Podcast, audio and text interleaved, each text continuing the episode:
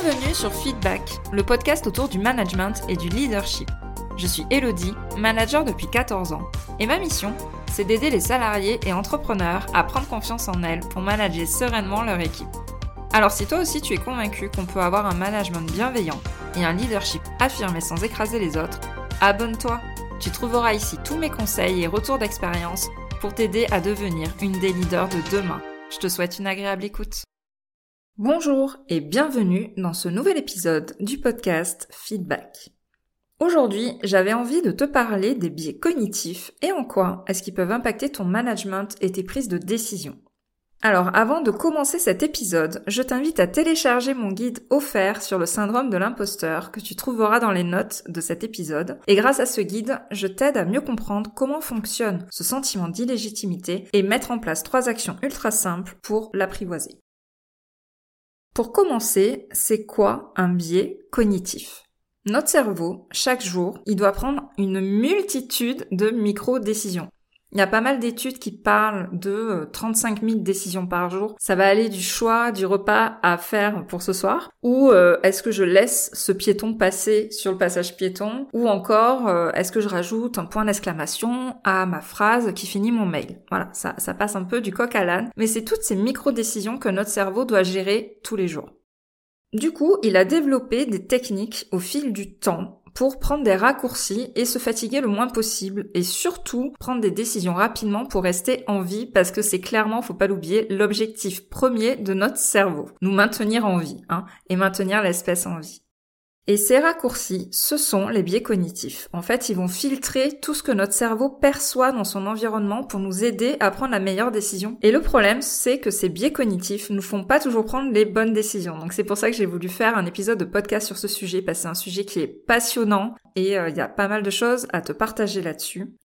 Je vais te présenter ici 5 biais cognitifs le plus simplement possible. Je vais essayer vraiment de vulgariser au maximum pour que tu puisses comprendre ce qui se joue dans ton cerveau à ton insu et comment les contourner dans ta gestion d'équipe.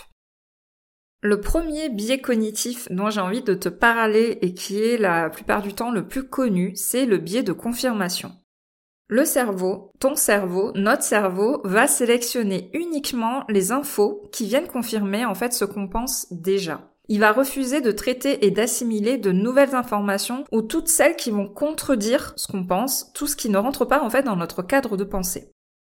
Comment ça se manifeste du coup? Comment est-ce qu'on le remarque au quotidien? L'exemple le plus simple et le plus actuel dont je pourrais parler, ça serait la pandémie du Covid-19 qu'on vient d'avoir. Les personnes pro-vaccin ne vont suivre et remarquer que les informations qui vont dans le sens de leur pensée. Tandis que les anti-vax, forcément, ça va être tout le contraire.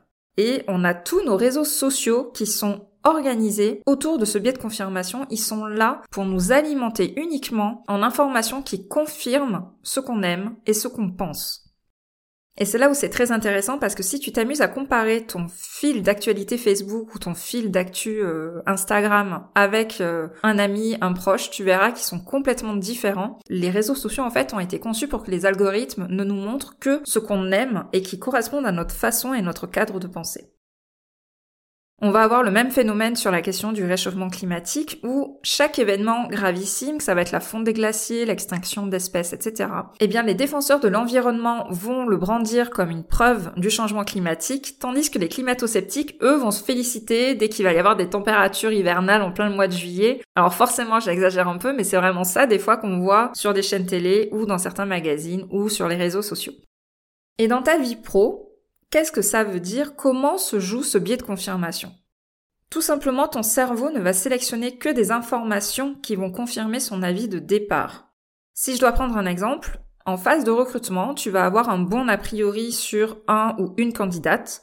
Dans son CV, tu vas remarquer tous les points en commun que tu as avec cette personne, les diplômes qui vont conforter ton choix, ce que tu penses d'elle, et tu vas du coup minimiser des mauvaises réponses qu'elle aurait pu donner au moment de l'entretien ou tout autre élément qui ne vont pas dans ton sens, dans le sens de l'opinion que tu as commencé à te forger sur elle.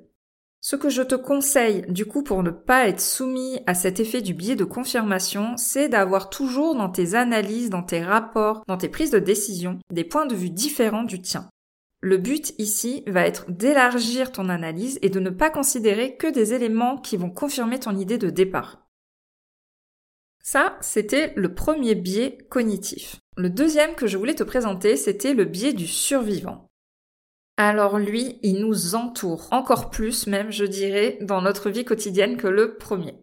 Les médias ne mettent en avant que les grandes réussites dans le monde du business, notamment comme Steve Jobs ou Elon Musk. Ce biais a été découvert en fait pendant la Deuxième Guerre mondiale où les ingénieurs amélioraient les avions de chasse en analysant où étaient les impacts de ceux qui étaient revenus de la zone de combat pour renforcer ces zones et les, protéger pardon, des impacts de balles suivants. Mais un d'entre eux a proposé de plutôt analyser les endroits où il n'y avait pas d'impact de balles pour renforcer ces parties-là, car c'était certainement ce qui avait été fatal pour les autres avions qui étaient tombés lors des combats. Le nom du coup du biais du survivant vient de là, c'est que euh, on avait tendance à n'analyser que ceux qui étaient rentrés intacts des, scènes de combat euh, pendant la guerre. Et si on fait le parallèle avec nos vies aujourd'hui, c'est qu'en fait, beaucoup de personnes veulent imiter ceux qui ont réussi en appliquant des recettes toutes faites et en essayant d'analyser qu'est-ce qui a fait réussir les gens. Et on oublie, en fait, quand on parle, voilà, de Steve Jobs, de réussites comme Elon Musk, etc., on oublie, en fait, tous ceux qui ont échoué dans ce parcours. Et c'est pourtant là où il y a les meilleures leçons à retenir. C'est pour ça que c'est hyper important d'analyser dans ton service ou dans ton entreprise ce qui n'a pas fonctionné pour pouvoir progresser. Le but c'est de ne pas refaire les mêmes erreurs et d'en apprendre toujours quelque chose pour progresser, se renforcer, etc. C'est ce qu'on appelle l'itération ou le test and learn. C'est de ne pas se focaliser uniquement sur ce qui marche, mais aussi de prendre le temps d'analyser ce qui ne marche pas. Le troisième biais cognitif que je voulais te présenter aujourd'hui, c'était le biais des coûts irrécupérables. Alors celui-là, il a coûté très très très très très très cher à des entreprises et il continue à coûter encore beaucoup d'argent à certaines aussi. Voici un exemple simple de la vie de tous les jours pour que tu puisses comprendre ce biais. On imagine, tu vas au cinéma, t'as payé ta séance, relativement cher désormais, et le film il te plaît pas vraiment tu t'ennuies, mais alors c'est juste une horreur quand t'es dans ton siège devant ton écran. Mais au lieu de partir, tu décides de rester, car ta place en fait tu l'as payée, et t'as pas envie de gâcher en fait ce que t'as dépensé. Ça, c'est le biais des coûts irrécupérables. Dans le management et la gestion d'entreprise, ce biais cognitif peut coûter vraiment très très cher. Ça peut être le cas avec un collaborateur qui finalement ne fait pas ses preuves au bout de trois mois euh, dans l'entreprise, hein, au début quand on embauche. On va avoir cette réflexion, on va se poser la question est-ce que je m'en sépare ou pas? Et bien souvent on va se dire non mais j'ai pas envie de reformer quelqu'un, j'ai déjà passé trois mois à le former, j'ai déjà dépensé de l'énergie, on va pas encore repartir là-dedans. Hein. Là encore on a un biais du coup irrécupérable. Un autre exemple pourrait être aussi sur un projet qui n'a pas le succès euh, qu'on attendait, mais plutôt que de l'arrêter complètement, on va le laisser vivoter, on va laisser son équipe euh, dépenser de l'énergie là-dedans, plutôt que de changer complètement de braquet et d'investir dans quelque chose d'autre susceptible de rapporter plus.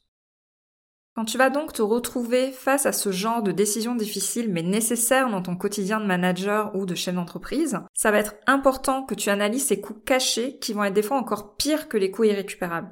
Le fait de ne pas se séparer de quelqu'un, le fait de ne pas arrêter un projet qui ne marche pas, ça a des coûts cachés. Ça, ça coûte cher à l'entreprise, même si on a du mal à vraiment mettre un chiffre derrière tout ça. Mais ces coûts cachés sont vraiment pires, encore pires que les coûts irrécupérables. Le quatrième biais cognitif que je voulais partager aujourd'hui, c'est le biais d'autorité. Alors ça aussi, je voulais impérativement t'en parler en tant que manager, parce que on a une tendance naturelle à aller là-dedans et c'est à nous de faire attention, de ne pas l'imposer à nos équipes. Le biais d'autorité, c'est quoi? C'est quand la vie d'une personne haut gradée est surestimée par rapport à la vie des autres.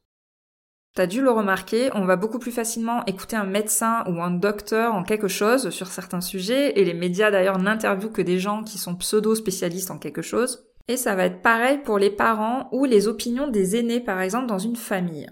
Le cerveau va estimer que ces personnes considérées comme supérieures par leur titre ou leur position ont une meilleure opinion et prennent de meilleures décisions que les autres. Ta parole de leader va forcément peser plus que celle de n'importe quelle autre personne dans ton équipe.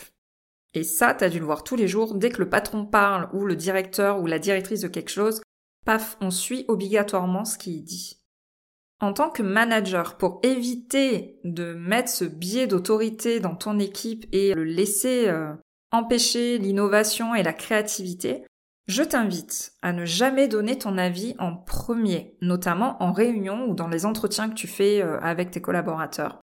Je sais pas si c'est vrai, mais euh, il paraît que normalement dans l'aviation civile, un pilote ne va jamais parler avant son copilote.